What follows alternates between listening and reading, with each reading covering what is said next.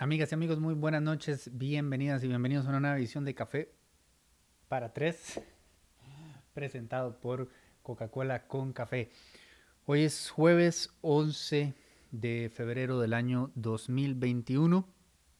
El tema de la semana, sin lugar a dudas, fue la comparecencia del día de ayer de Carlos Alvarado Quesada, presidente de la República, en el recinto del plenario legislativo. Em, ahora estaba leyendo un, un tuit de el colega Álvaro Murillo, que es uno de los periodistas que más admiro y respeto del país, que decía que hay muchísimo que se puede discutir en torno a la sesión de ayer. Nosotros al final del día, que quedamos inmensamente agotados, tuvimos una reunión de equipo y conversamos, bueno, que se puede concluir de hoy y no llegamos a una conclusión similar a la de Álvaro. No nos pareció que haya mucho que discutir al respecto. Hay una serie de temas paralelos que son de interés país, pero en, en, en concreto lo que ahí se habló no aportó nada realmente nuevo o que no supiéramos. Eh, y dependiendo del cristal con el que se mire, es bueno, es malo, es terrible, es magnífico, etcétera, etcétera, etcétera. Cada quien tiene siempre eh, su propia cantaleta y, y, la necesidad de defender aquello que representa sus intereses. Entonces, es normal que veamos posiciones tan apasionadas y acaloradas hacia un lado u hacia el otro. Este, normal y deseable. A mí me parece bien que, se, que haya temas que fomenten ese interés público y esa discusión. Eh, procuro en la medida de lo posible abordarlos desde más bien un lugar un poco más de serenidad, eh, lo más apegado a la tierra posible y alejándome de esas posiciones apasionadas que dan cuenta de nuevos elementos que saltaron a la palestra ayer, según a quien ustedes le pregunten. Yo no vi nada nuevo, no vi nada nuevo. Hoy surgieron dos noticias este, novedosas en torno a lo que sucedió ayer. De lo que pasó ayer, más o menos estamos todos debidamente enterados, eh, ya habrán leído lo suficiente. Hoy en el reporte hicimos un resumen de quizá lo más significativo. Eh, Luis Manuel preparó un barro de prensa bastante extenso. Eh, y supongo que seguiremos viendo otros espacios de discusión en los días subsiguientes en otros medios y en la academia y tal. Y todo esto es muy valioso. De verdad que sí. Pero, insisto, no pasó nada muy relevante ayer más allá del elemento eh, Dragos Dolanescu, ¿no? Entonces hoy surgen dos noticias, por así decirlo, en torno a ese momento particular de la comparecencia. La primera es que los abogados del presidente, eh, nosotros no logramos confirmarlo, pero salió en un medio, si no me equivoco, fue monumental, que tienen previsto ir a la sala constitucional eh, para determinar si lo de ayer fue un ejercicio constitucional o no. Entiendo que mucha gente esto le parezca una estrategia distractora, etcétera, etcétera. El único aquí que estuvo en una estrategia distractora fue Recope, que se la jugó como los grandes, mientras estaba la Asamblea y la Asamblea Legislativa y el Poder Ejecutivo agarrados eh, de los pelos, ellos estaban ahí firmando la convención colectiva. Eso sí es aprovechar una buena distracción. A mí me parece que está bien que los abogados hagan esto. Me parecería, me hubiese parecido que es mala idea hacerlo antes, ¿ok? Y creo que en ese sentido, en este programa y en este espacio y en tantos otros que tengo la suerte de tener a mi disposición, he dicho en reiteradas ocasiones que quién asesora a Carlos Alvarado, quién asesora a la presidencia, porque mmm, han dado cuenta de una terrible lectura política, un terrible manejo de la comunicación, y no empecemos ni a hablar de eh, los otros elementos que van más allá de la comunicación. Por ejemplo, el propio caso UPAD, ¿verdad? Todo lo que pasó ahí da cuenta de falta de asesoría y bueno, falta del deber de cuidado y negligencia, impericia, cosas que ya he mencionado en otras ocasiones, pero actualmente tengo que hacer hincapié en algo altamente inusual. Está bien asesorado en este momento, está bien asesorado con respecto a este tema porque no cometieron el error de ir a hacer esa consulta de previo a la cita. Eso se habría leído muy mal, habría mandado un mensaje que habría sido interpretado por la ciudadanía como un intento de eludir eh, la citatoria. Así que hacen bien. No lo hicieron de previo. Van, incluso debo decir, todo comunica. Me parece que simbólicamente se, se tomó una buena decisión al no sentarlo con los abogados, él solo. Me parece que estaba también el ministro de Comunicación, o sea, repito, él solo. Em, en cambio, consultar después hasta me parece un acto de buena fe. Casi desinteresado, porque sería muy ridículo que si la sala constitucional llega a establecer que lo de ayer fue inconstitucional, eh, pongámosle el nombre que le quieran poner, quiero decir, este, interpelación velada, etcétera, etcétera, no veo a la presidencia eh, haciendo el papel de decir, ven, se lo dijimos, tú, tú, tú. No me parece que vaya por ahí. Permítanme asumir lo mejor de los demás, que es una de mis actividades favoritas. Yo creo que lo que se está buscando es sentar un presente para que no se repita. Sé que lo que voy a decir va a generar malestar a muchísima gente, especialmente a gente que quiero y respeto muchísimo. Yo no veo el gran drama, ¿ok? A mí no me pareció una interpelación eh, velada. Eh, me parece que hubo una serie de circunstancias desafortunadas y, por supuesto, eh, un, mal gesto de parte de diputados y diputadas de, no ver cómo solucionar ese pequeño inconveniente que se puede ver muy mal. Pero me parece que podemos tener una conversación tranquila y sensata al respecto, llevarlo a la sala, que la sala diga, sí, no, esto se parece a algo que aquí no existe y en adelante no sé cómo lo resolverán. Eso me llama muchísimo la atención desde un punto de vista jurídico. Debe quedar claro que lo correcto es esto. Ciertamente, lo que sugirió o lo que dio a entender en su informe Servicios Técnicos de la Asamblea no fue de ayuda, no fue de ayuda. Estos informes eh, o el informe, yo tengo gran respeto por servicios técnicos y me parece que en la mayoría de las circunstancias y ocasiones le salva la jugada a las y los diputados. Em, así que con esto no quiero decir que hagan en términos generales un mal trabajo, pero esta sí fue una mala eh, una mala resolución, un mal informe. Fue un mal informe porque generó más confusión, no utilizó los términos correctos eh, y no me parece que sea referente para sostener esta discusión tanto como se sostuvo. Tiene que ir donde tiene que ir. Si deciden llevarla ahí, me parece saludable para la democracia del país. Dejamos esto como una nota al margen, no lo sobre radicalizamos, no lo exageramos alguien dijo, y creo que fue Alejandro Robles, un amigo con muchísima, abogado con muchísima experiencia en constitucional, ciertamente mucho más que la mía, que si acabo, llevé dos cursos en, en, la Facultad de Derecho y lo que recuerdo es que en uno de ellos se cayeron las Torres Gemelas y salimos todos corriendo. Él dijo que en cualquier otro país esto habría generado una crisis este, estructural, digamos, o constitucional. Y yo le doy la razón, yo creo que sí, en cualquier otro país habría sido un escándalo, pero a la vez no es bueno que aquí no lo fue. No dice algo también. Permitámonos alimentar esa idea.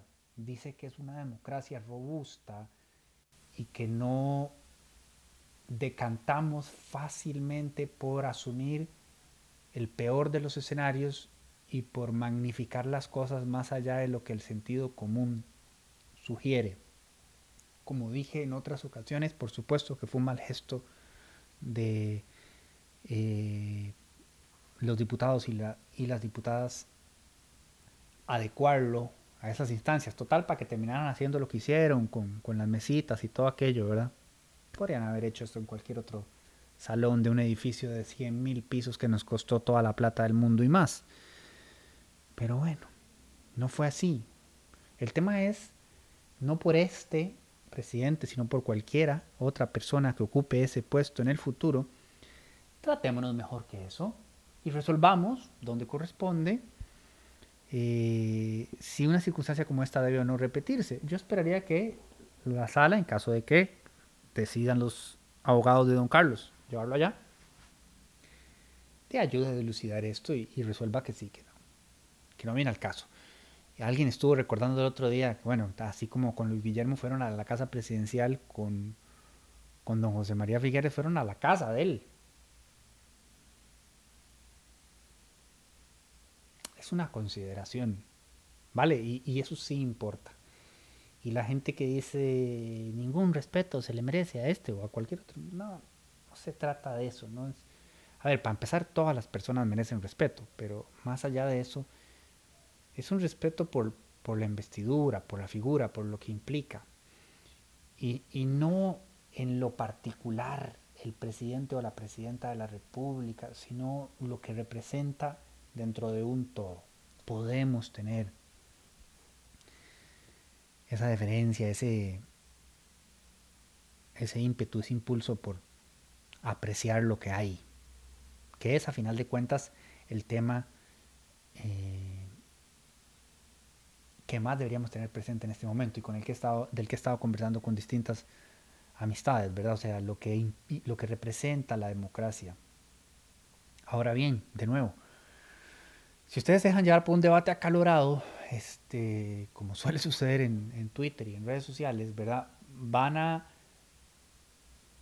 decantar por posiciones muy radicales. Entonces, por ejemplo,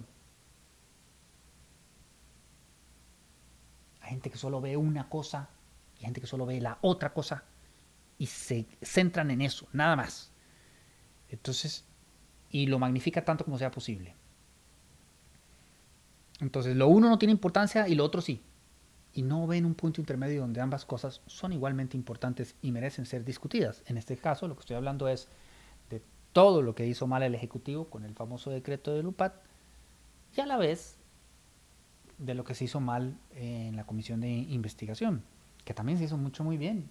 Por ejemplo, este, doña Silvia Hernández Sánchez, si no me equivoco su nombre completo, me parece que eh, llevó una conducción de altura ayer, este, casi fungiendo como moderadora, asertiva, inteligente, pragmática, ecuánime y, y clara en su deber.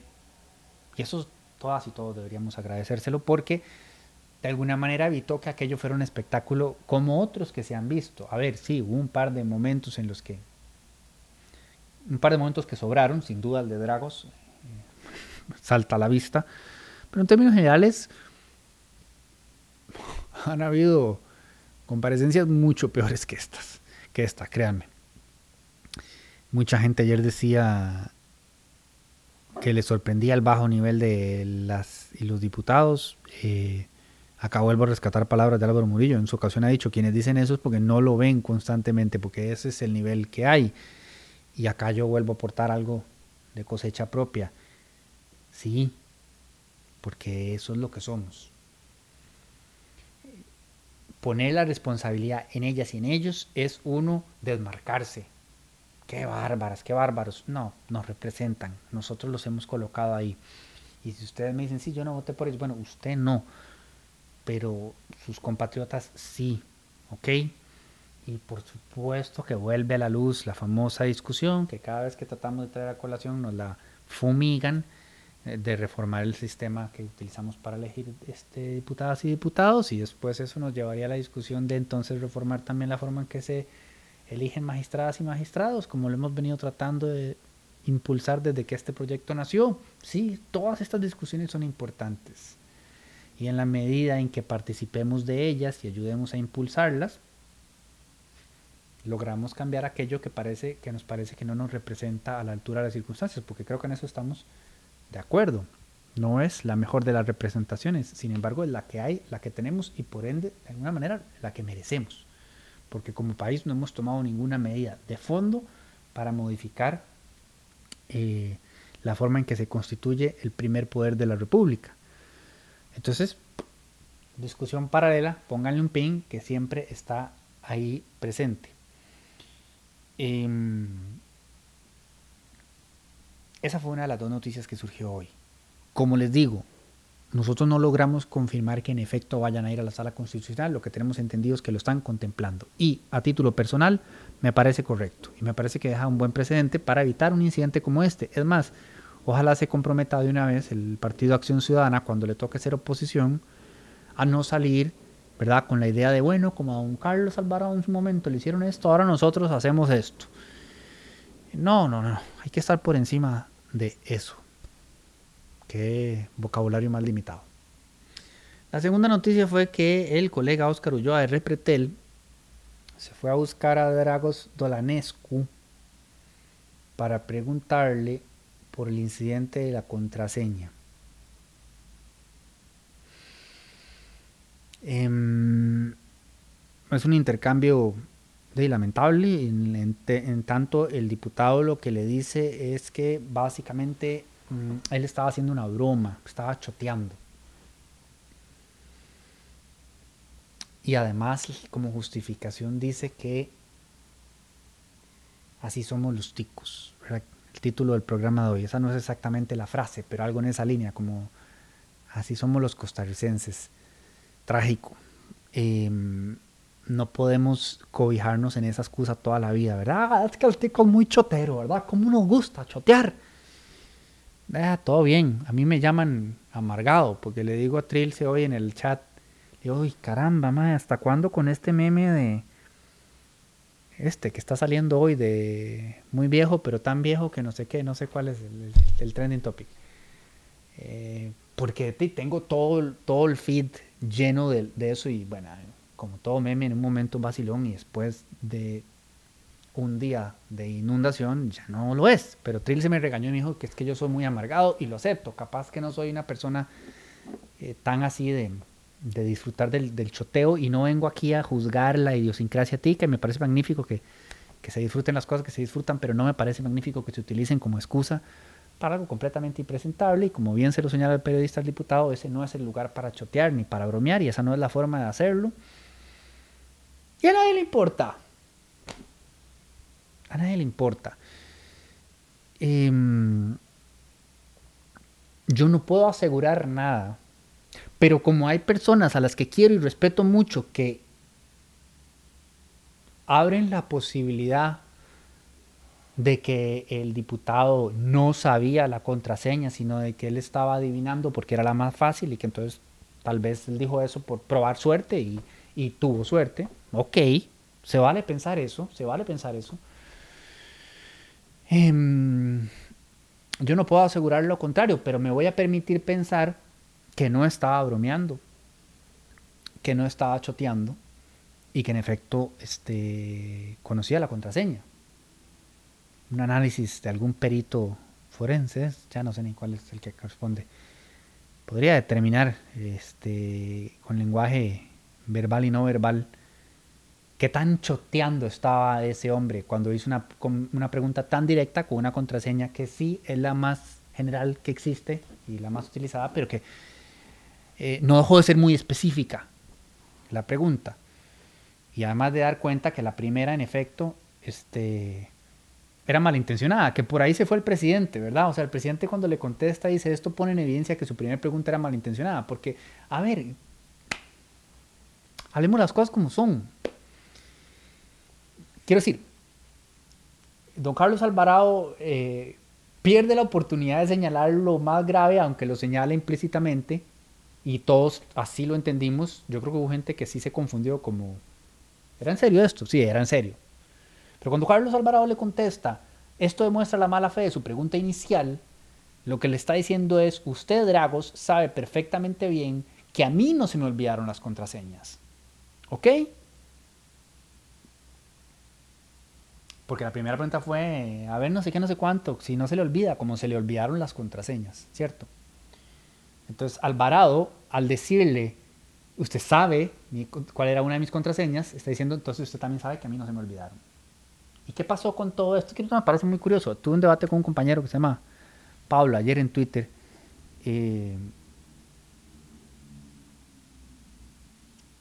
que decía que no se podía asumir que Dragos había tenido acceso a esa información porque no se podía asumir que esa era la contraseña. No, no, digo, ya se comprobó que esa es la contraseña. O sea, se sobreentiende de lo que contestó Carlos y ya además los, eh, perdón, los abogados lo dijeron. Y ya el Ministerio Público ordenó una investigación a lo OIJ de cómo se enteró. O sea, esa es la contraseña, punto, fin de la discusión. Eso no, ya eso no se puede especular. Todavía de recibo, si quieren, mi querida Susana y mi querida Carla, pensar que Dragos estaba bateando porque es la más común y genérica y pegó, ok, es de recibo. Pero ya no hay discusión en torno a si esa es o no la contraseña. Es. ¿Ok? Entonces, eh, Carlos Alvarado se fue por el lado de, usted sabía que yo sí recordé las contraseñas, y no por el lado de cómo es posible que usted sepa la contraseña si esa es una información que está en un expediente judicializado al que solo tienen acceso las partes interesadas. Este, evidentemente ese era como el detalle más preocupante. Ese intercambio se cortó ahí. Habría sido a menos que hubieran seguido, porque de pronto aquel otro se hubiera embarcado más. Porque obviamente después de eso, cuando se pegó el espinazo del diablo, que ese es el escalofrío que le da a uno cuando sabe que metió las patas eh, de forma brutal, se fue a asesorar. Le dijeron, invente que usted estaba, estoy especulando, ¿verdad? No puedo asegurar nada. Invente que usted estaba bromeando, que estaba choteando, porque claro, ¿verdad? llegó, lo primero que dijo es que yo a usted, ¿verdad? Con aquella máscara,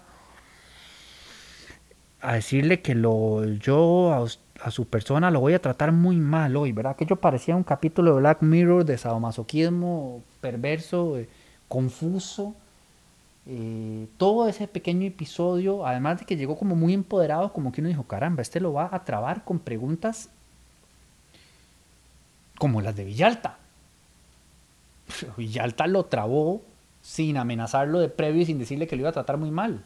Y no se trata de tratar bien o mal, a final de cuentas, se trata de hacer preguntas pertinentes que ayuden a establecer mejor qué fue lo que pasó y por qué pasó. Especialmente dónde recaen las responsabilidades, porque las hay, es evidente. ¿Verdad? Y bueno, no por nada. Toda persona que tuvo algo que ver con el secreto ya no está en casa presidencial, no perdamos eso de vista. Todos renunciaron, se fueron de una u otra manera. Lo único que queda es el presidente. Entonces, eh, no se trata de tratar bien o mal, de hacer preguntas pertinentes, pero digamos que bajo ese entendido de tratar mal, es decir, hacer preguntas jodidas, Villalta un 10, Dragos un 0, porque se dedicó a hablar paja y hacer enredos y hacer una cosa ahí toda teatral que no aportó absolutamente nada y que terminó con esa chota, entre comillas, abiertamente malintencionada porque cualquiera con dos dedos de frente sabe que quería exponer al presidente eh, dejándolo como un irresponsable. Que ese es otro juicio de valor y otra discusión que a mí no me interesa. Por supuesto que estoy de acuerdo en que es increíble que la contraseña de uno de los dispositivos que le secuestraron, porque entiendo que no fueron ni uno ni dos, sino tres, fuera esa. Pero ese debate lo pueden tener después y sí, sí, sí, sí. porque además ya tenemos que asumir que ese era necesariamente el, el, el, profesional o el personal que se... Eh, al rato ya estaba haciendo un súper contraespionaje porque si se lo robaban lo último que va a pensar alguien es la contraseña del presidente de la república es esta, la más sencilla de todas. Entonces más bien es una meta inteligencia, digo yo, para tratar de justificar lo injustificable. Claro que es grave, pero es mucho más grave lo otro, que es información llegar a Dragos. Lo que pasa es que ahora resulta que eso también van a tener que no solo investigarlo, sino después llevarlo a juicio, porque ahora la versión oficial es que no, él no sabía. Él estaba o bateando o bromeando. Diez minutos de investigación ayer me dieron cuenta de un indicio de evidencia que da cuenta de por dónde se podría haber este, enterado Dragos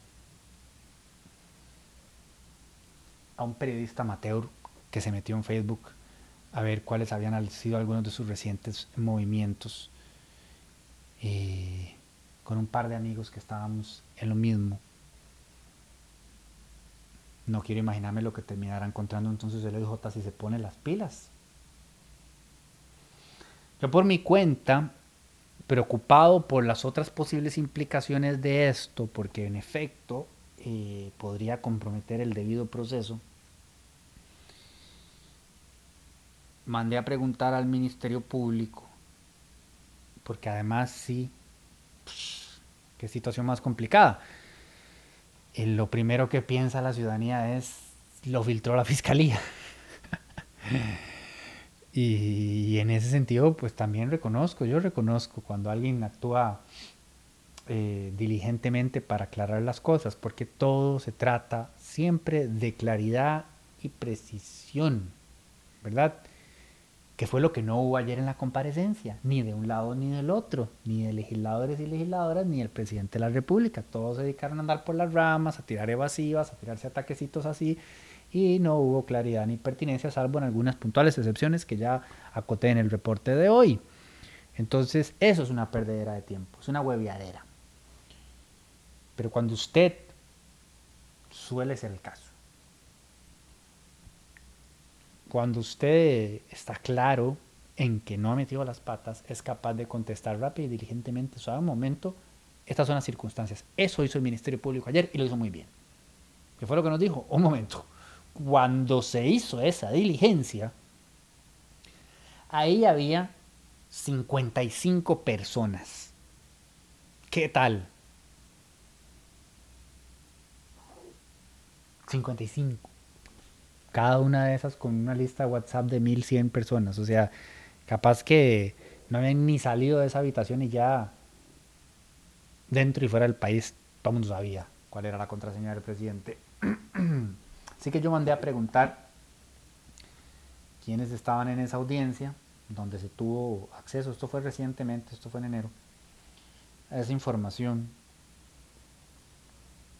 y dice la respuesta de la Fiscalía, buenas tardes. De acuerdo con su solicitud, le informo que las partes que en todo proceso penal tienen acceso al expediente son el Ministerio Público, personas víctimas, imputadas y sus respectivos representantes. Las partes marcadas en negrita en el siguiente cuadro son las que tienen acceso al expediente 20.005434004 PE, caso UPAD. Los representantes que se detallan en cursiva, si bien no tienen acceso al expediente, fueron avalados por la Sala Tercera para participar en la audiencia de apertura de evidencia digital realizada el pasado mes de enero. En esa audiencia se conoció información sensible como por ejemplo las claves de los dispositivos electrónicos. Todas las partes y personas que participaron en la mencionada audiencia tienen el deber de reservar la información del expediente. Sala de Casación Penal, magistrados 5, juzgado penal, juez de garantías asistente del juez 2, organismo de investigación judicial 2, Procuraduría General de la República 2, querellantes y asistentes 5, imputados 8, defensores asistentes 23, Oficina de Protección y Atención a Víctimas 5, funcionarios de audiovisuales 2, funcionarios de servicios generales 1, cantidad de personas 55. Nota aclaratoria, se aclara que en la audiencia de apertura de evidencia no participaron las personas magistradas, pues la sala tercera comisionó a los representantes del juzgado penal para actuar como jueces de garantías de, eh, de garantías del proceso. Entonces ahí les mencioné las 55 personas que ahí estaban. Entonces no se puede adicionarles a la a la fiscalía. Entonces, eh, si no me equivoco, así que lo, que estoy tratando de ilustrar es que no necesariamente hubo una violación a, la, cadena de la prueba. Este, se me olvida el término exacto. Ni no necesariamente la filtración viene del Ministerio Público y de la Fiscalía. Hay otros 55 personas en esa diligencia en particular. Porque Pablo ayer me decía en Twitter que no se podía asumir que había una filtración, que eso estaba siendo muy dramático. Ahora resulta que no se puede asumir eso porque el otro Carebarro, perdón, el padre de la patria dijo que estaba choteando. Pero pongámosle este que no estaba choteando. No es que se estaba asumiendo que una filtración, es que evidentemente la hubo. Entonces, en esa discusión con Pablo, em, que de nuevo, por quien tengo muchísimo respeto, él aludió a la famosa nota de que el presidente de la República había olvidado las contraseñas. Y entonces yo le dije, ¿y la fuente? Porque ese argumento no hace otra cosa más validar que en efecto hay filtraciones en este proceso. ¿Ok? Porque eso no nunca se dijo. ¿Quién lo dijo?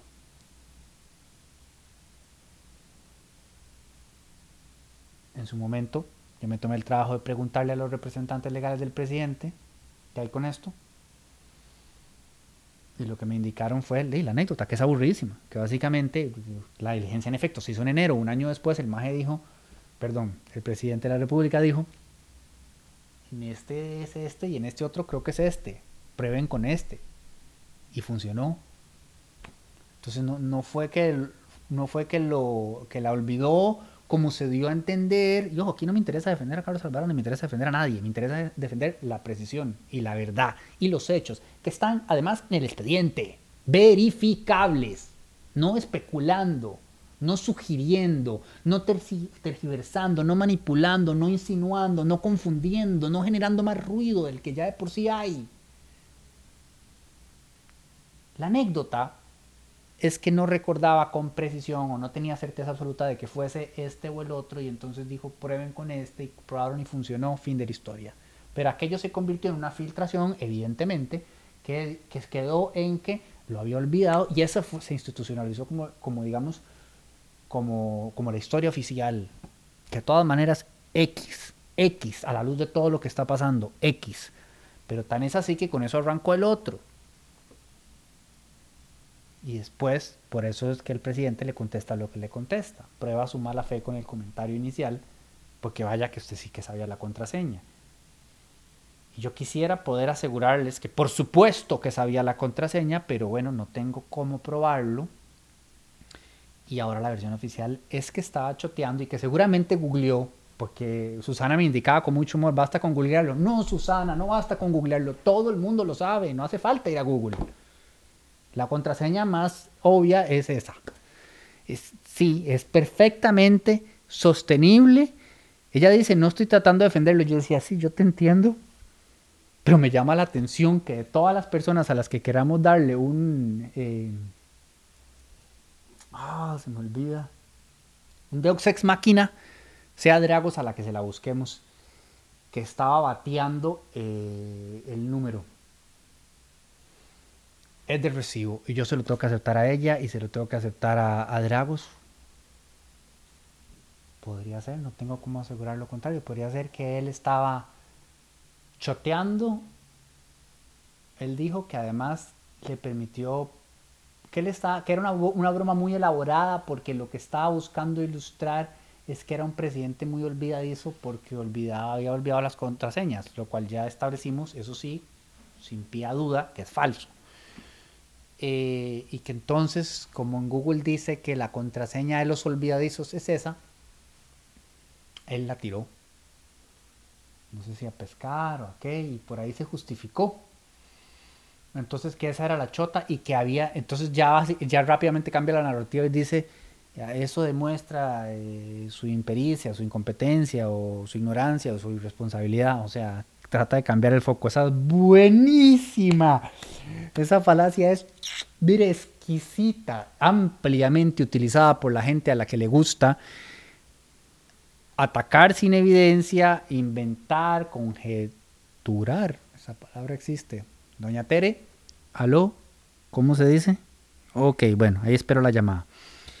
Este generar ruido, eh, mentir, desinformar, calumniar, etc. Y no estoy hablando mm, sobre Carlos en particular, sino en general. Es una estrategia clásica, desviar la atención y tirar el humo para el otro lado y tal. Yo esperaría y desearía con todo mi corazón una expedita investigación del OIJ de primer nivel. A mí me encantaría, esto me va a generar tantos enemigos pero lo voy a decir, Alejandro, lo voy a decir. Yo no sé qué tan eh, fehaciente, tan... Te amo, madre. Gracias por todo. Perdón por haberte estado basureando en Instagram en días recientes diciendo que eras una señora brava. Pero es que yo me debo a la verdad, mamá. y esa es la verdad.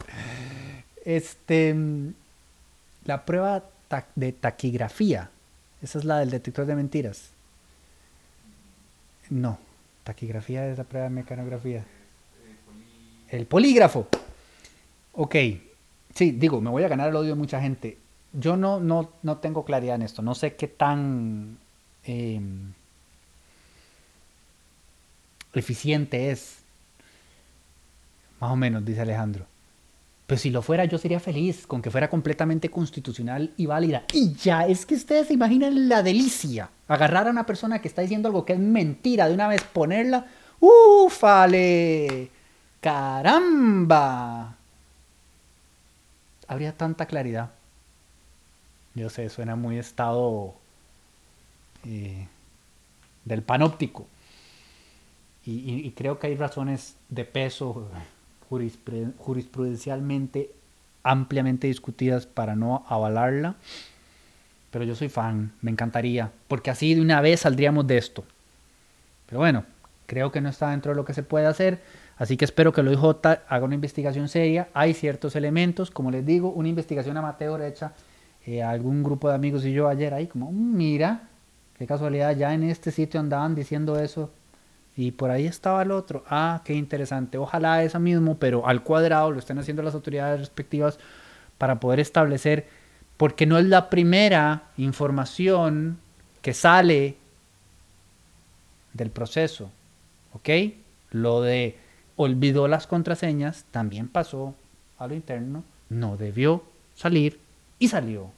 Así como otras cositas que han ido saliendo por aquí y por allá. Filtraciones hay. Y me haría inmensamente feliz que esa investigación permita determinar por dónde anda la cosa. Sin sugerir yo nombres, más allá de que tenga mis sospechas. Esto todo se los cuento porque me genera mucha frustración. Me genera mucha frustración que este sea nuestro nivel, eh, y que normalicemos esto y que un legislador, este o cualquier otro, pueda decir, eh, así somos los ticos, así somos los ticos. Yo estaba choteando y va, ah, perfecto, ¿no? esa explicación es completamente de recibo, era una broma, vámonos. Y no pasa nada. Tienen que, tienen que haber consecuencias para todo, para esto, para lo de UPAD, para todo. Tiene, tiene que haber accountability, llaman los gringos. Tenemos que sentir que somos libres de hacer todo aquello que el derecho nos permite hacer y que nuestros derechos llegan hasta donde empiezan los de los demás y tú, tú, tú, tú, tú. Pero todo derecho conlleva un deber, una responsabilidad. Y si seguimos normalizando que cada quien hace lo que le da la gana y nunca pasa nada, no van a cambiar las cosas. Y acá en este rant del día de hoy di muchos ejemplos puntuales eh, de eso. Por eso es importante que nos interese, que nos involucremos, que nos informemos. Ayer yo tuve una sesión espiritista, por así llamarlo, en esta nueva red social que se llama Clubhouse, que sé que no va a ser popular y Alejandro se burla, pero a mí me encanta porque es para conversar, para escucharse. Y digo sesión espiritista porque éramos como, no sé, ocho personas, pero hablamos después de la comparecencia y nos escuchamos los unos a los otros y coincidimos en, puntos importantes más allá del incidente en particular, que vuelvo y repito, depende de dónde se la mide, hay miles de interpretaciones, hay gente afuera del país que decía, pucha, qué valioso ejercicio, hay otros que dicen, más bien esto debería hacerse más este, a menudo, como que hay una rendición de cuentas que no sea solo una vez al año, todas discusiones interesantísimas, pero en términos generales esa conversación de ayer nos permitió recordarnos lo importante que es de cara a las siguientes elecciones que la ciudadanía de distintas maneras se empodere, participe, exija eh, y procure consolidar lo que ya se tiene.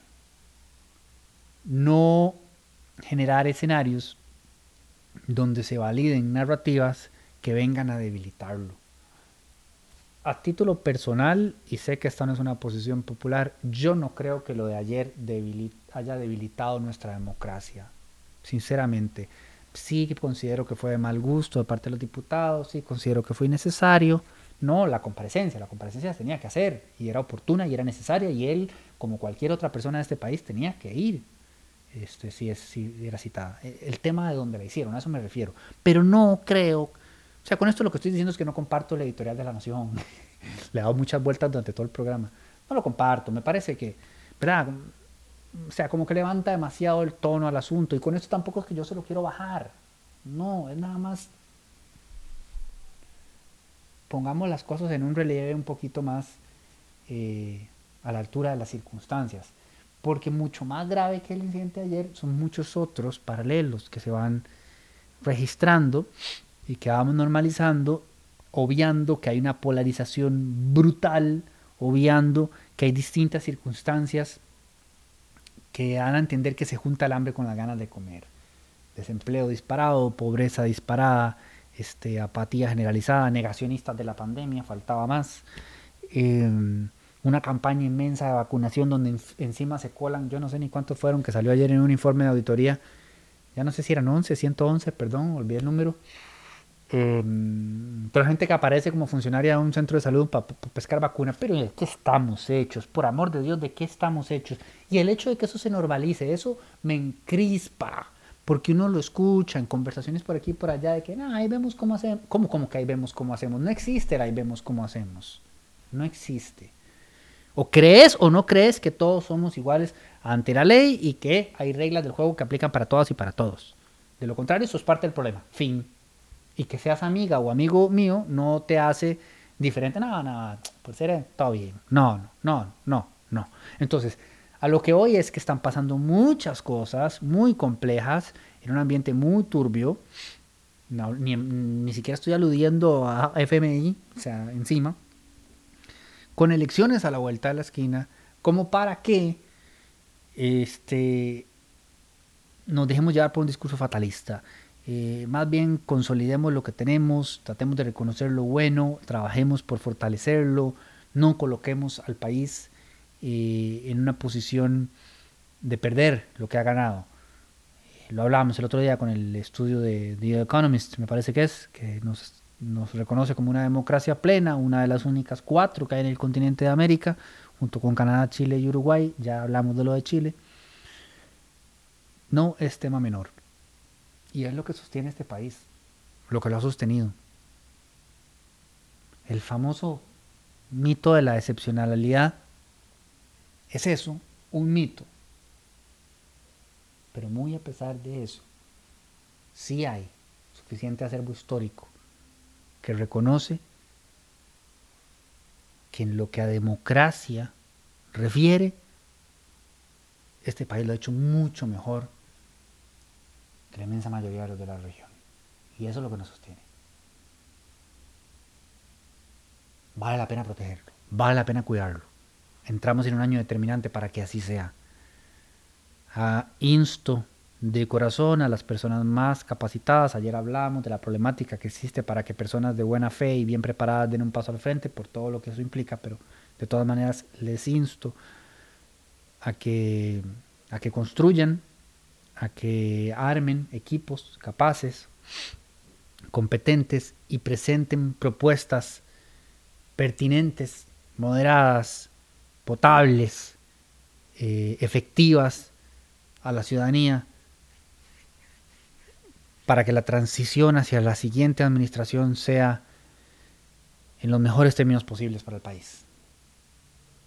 Para que no hagamos una locura. Estamos muy a tiempo de evitarlo. Recién en febrero. Falta un año, Dios mío. Mientras tanto, nosotros les estaremos y las estaremos acompañando, esperando hacer el mejor de nuestros trabajos y agradeciéndoles siempre por su atención su cariño, porque llegan muchos mensajes muy lindos y significa muchísimo, y su apoyo. Estamos contentísimos con la pelota que nos están dando, con el proyecto que queremos lanzar de asamblea. Ese proyecto, que Dios mediante lanzaríamos este mismo año, es precisamente eso, una herramienta que va a permitir tallar mucho más de cerca a cada una de esas 57 personas y que ustedes fácil, libre y públicamente tengan acceso a una buena cantidad de información que les va a permitir eh, conocerles a fondo y entonces exigirles eh, otro nivel de trabajo. Ojalá, esa es la idea. Estoy seguro de que les va a encantar. Y por eso le agradezco muchísimo a todas las personas que ya nos están ayudando con la campaña tipo Kickstarter que hemos iniciado esta semana, un poco informalmente, eh, pero, pero muy, muy emocionados con la, con la idea de poder sacarla adelante. Este, los mantendremos al tanto de cómo, de cómo va caminando eso. No podemos esperar a compartirla con ustedes. Hay otra herramienta paralela eh, de la que ya adelanté en el editorial reciente, pero esa vendrá más adelante Por ahora es todo. Les deseo a todas y todos una muy feliz noche. Les agradezco como siempre por su atención y por su tiempo. Nos vemos el jueves que viene en otra edición de Café para Tres, presentado por Coca-Cola con café. Viva Coca. Gracias por tanto hoy, mañana y siempre. Feliz noche. A las 8 de la noche.